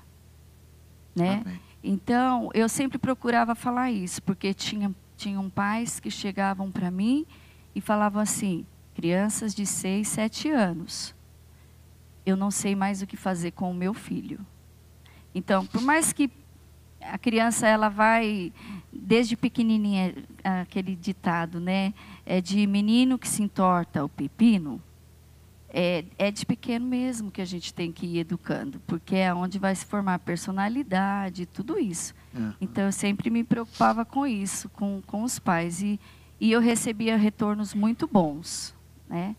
Então que Deus nos dê essa graça, essa sabedoria, educar não é fácil. Uhum. A gente erra muitas vezes tentando acertar, mas o Espírito Santo de Deus ajuda pais e filhos nesse sentido. Amém. Eis a sabedoria do livro de Provérbios. Ó, duas irmãs, duas vovós, que conseguem olhar para a trajetória de vida e chegar a conclusões bíblicas, como que a irmã Roseli acabou de dizer. Ó, grava aí. Disciplina sem amor, violência. Amor sem disciplina, negligência. Disciplina com amor, obediência. Isso é provérbio, gente. Entende? Isso é sabedoria bíblica. Que hoje, como avós, podem comunicar ao filho, a neto e assim por diante. Rosana. Não tem aí o microfone? Deixa eu fazer. Ah, pronto, chegou lá. Aí chegou. Então, dentro desse, dos exemplos das irmãs, é, nós contamos com a graça do Senhor, porque nós erramos mesmo. Né? Uhum. E aí a gente vê a graça do Senhor. Isso, isso é mais uma motivação para que a gente possa continuar tentando fazer a coisa certa, mesmo que dê trabalho. Eu já ouvi em casa do tipo assim, ah, comigo era diferente. Agora eu falo assim, ó, cada um teve a mãe que Deus permitiu na fase que estava. Então assim, né, Exato. não adianta a gente querer, é, porque eu já ouvi da Bia, falou assim, mas quando era comigo não era assim. Sabedoria aí, É, ó. falei assim, então, assim, cada um teve a mãe na fase, né? E eu entendo que é, é, eu conto também com a graça do Senhor nessas fases. Até nessa questão de ser diferente, eu vejo que é o amadurecimento que Deus permitiu para que eu possa estar agindo diferente e Deus está cuidando daquilo que eu sou incapaz de poder estar percebendo, né? Isso é bem Exato. bacana também dos exemplos das irmãs. É, eu queria voltar um pouquinho naquele tema do Eliezer, quando ele falou. É, porque assim, é, quando a criança ela é especial, ela tem um acompanhamento de especialistas, no caso psicopedagogo, neuro, e muitas vezes esses especialistas falam, olha, assim, olha, isso daqui é da condição, mas isso aqui já é birra, né? Isso aqui já está fora. E todos eles falam, ó, precisa ter limites, precisa ouvir o não. Então, cada caso, que nem você falou, abre realmente um leque aí, né, de, de situações em que os pais precisam estar atentos. E, e eu penso que é, a questão seria mesmo a desobediência, não é? Pegando o exemplo dele, quando ele falou assim, ah, é, desatenção. Eu falei assim, não, olha, filho, agora nós vamos estudar, fazer lição de casa. Ah, eu não quero. Porque, assim, o eu não quero é uma rebeldia, né? A desatenção muitas vezes não é. Muitas vezes a desatenção é a condição especial. Mas a rebeldia do não querer fazer, é isso que eu queria que ficasse, que o pastor é, retomasse esse assunto, para que não confunda a, a, né, a questão assim da condição especial e da rebeldia. São coisas diferentes. Muitas vezes é, a condição de desatenção, que foi o, o exemplo que vocês usaram. E tem muitas outras, né? Sim. É da, da condição que precisa ser trabalhada, reforçada. Agora, a rebeldia é o, ah, eu não quero, ah, eu não vou fazer. Eu acho que é isso que o pastor quis dizer, não foi? Naquela, isso, isso aí. Quando eu dei o exemplo do TDAH, que é déficit de atenção ou hiperatividade. Mas é porque eu, eu peguei esse exemplo, porque a colocação do Eliezer foi sobre crianças com necessidade especial, alguma coisa assim. Então, é um leque aberto. Aí eu falei, ó, tem dislexia, pode ser TDAH, pode ser autismo, TEA, né? Aí pode, tem um leque aberto. Aí eu peguei esse do TDAH em específico para ilustrar o quê? Que nem sempre alguém é, que tem TDAH necessariamente ela tem déficit de atenção. É possível que ela tenha um rigor seletivo muito alto. Então, para aquilo que me convém, como um joguinho, que foi o exemplo que eu disse, eu me foco e passo horas. Mas para aula de matemática da escola, eu não tenho o mínimo interesse. Então, fico vendo a paisagem. Então, o grande uh, desafio para esses pais, qual é?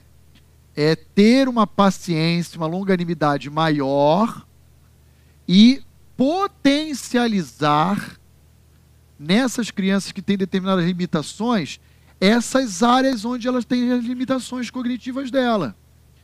Então, uma criança disléxica, eu vou ler mais, vou fazer exercício de interpretação de texto, ah, uma criança com TDAH, eu vou fazer exercícios diários de concentração, é, para focar ali a atenção.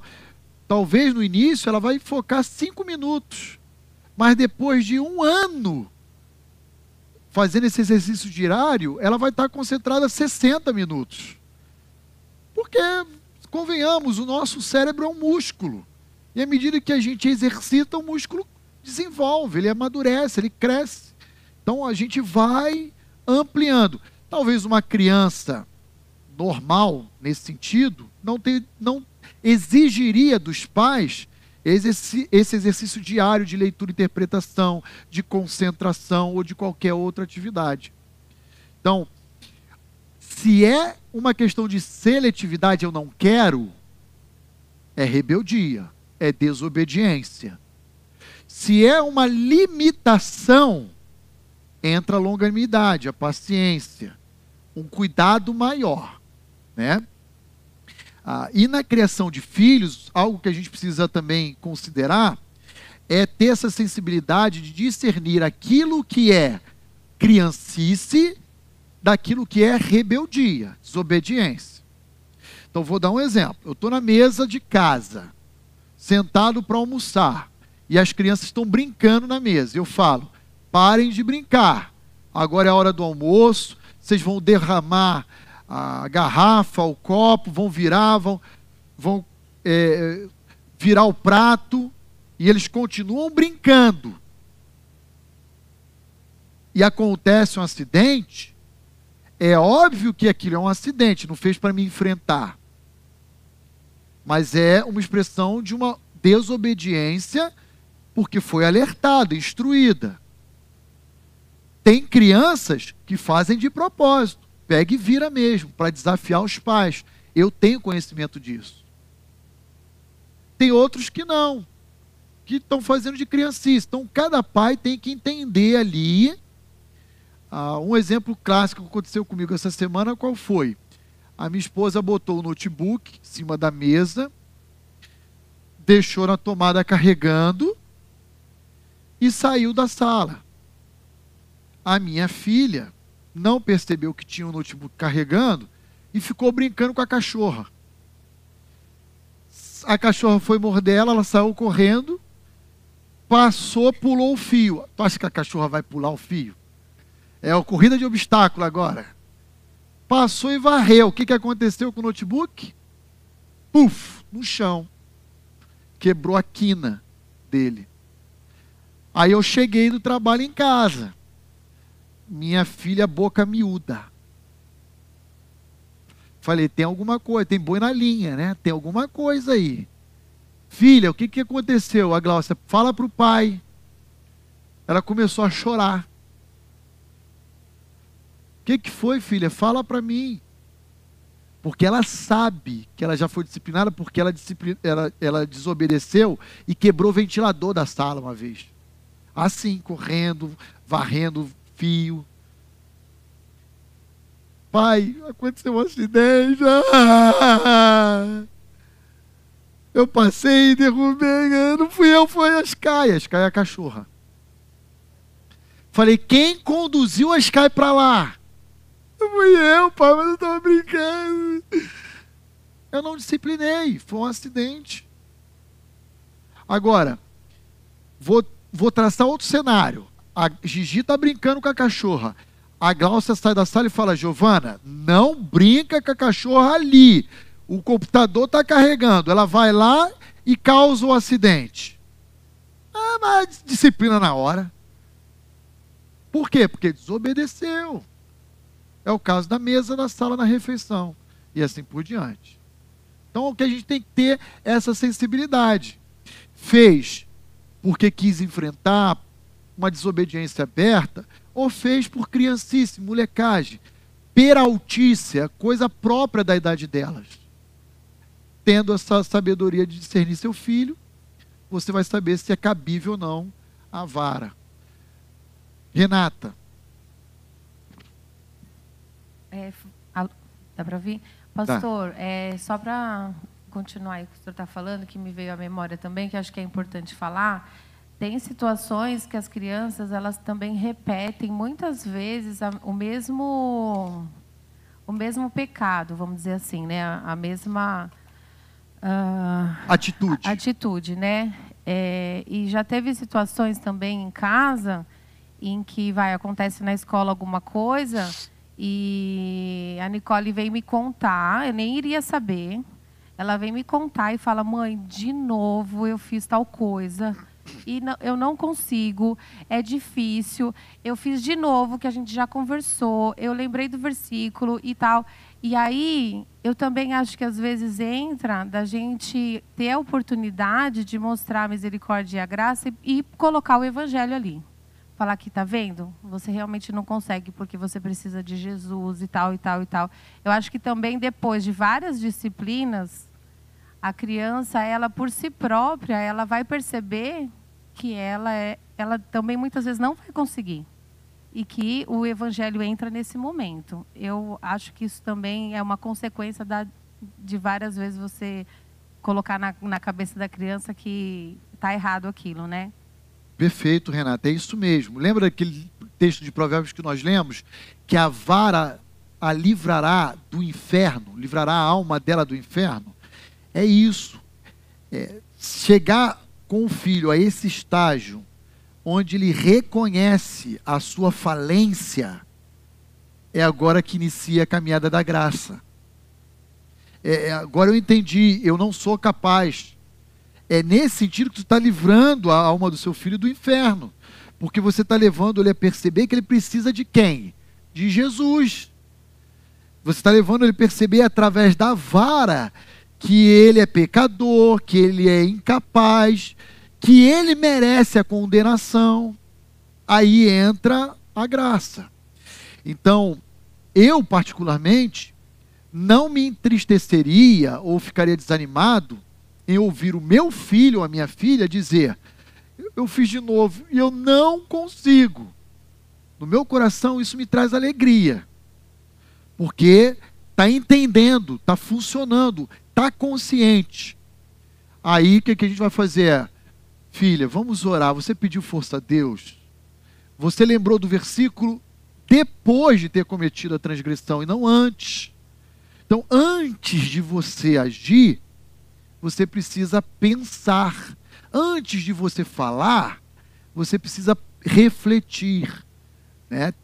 O pai de um pastor, grande amigo meu, uma vez conversando com ele, ele falou que ele cresceu ouvindo o pai dizer o seguinte: liga o cérebro antes de abrir a boca.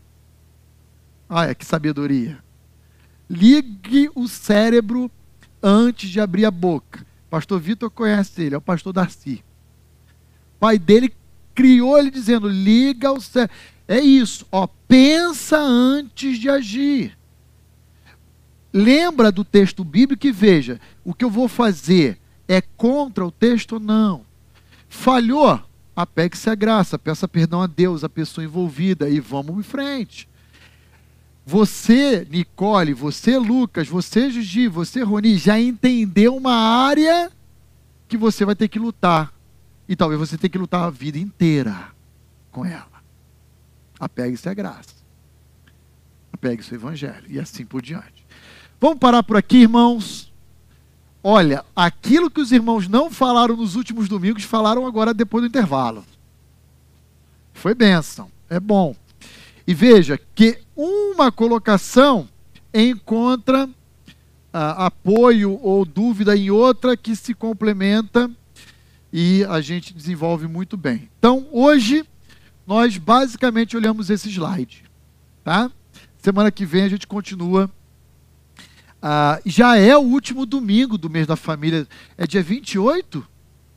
Ixi. Pastor Vitor, você quer dar aula semana que vem? Vamos orar, gente? Vamos orar. Vamos agradecer a Deus.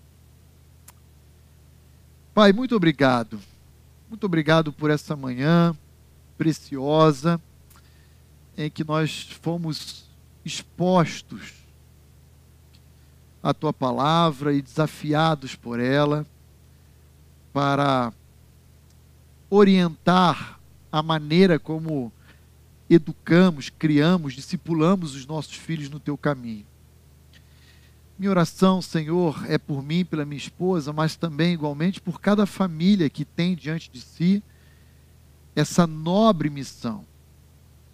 Uma tarefa que exigirá esforços físicos, emocionais, espirituais de cada um de nós, mas que é imensamente recompensadora. Pai, por favor, ajude os nossos filhos, no poder da tua graça e do teu evangelho, a crescerem te amando, te servindo, a entender de fato a necessidade que todos eles, assim como nós, temos do Senhor. E a partir dessa consciência, temer ao Senhor, te amar e te servir. Por favor, Senhor, abençoe os nossos lares e faça, Senhor, verdadeiramente frutificar tudo isso que temos sido expostos em termos da tua palavra e do teu princípio. Eu peço a ti por um bom domingo na tua presença. Até logo mais à noite, quando nós novamente iremos nos reunir para te adorar como igreja, prestando culto ao Senhor. E eu peço a ti em nome de Jesus. Amém.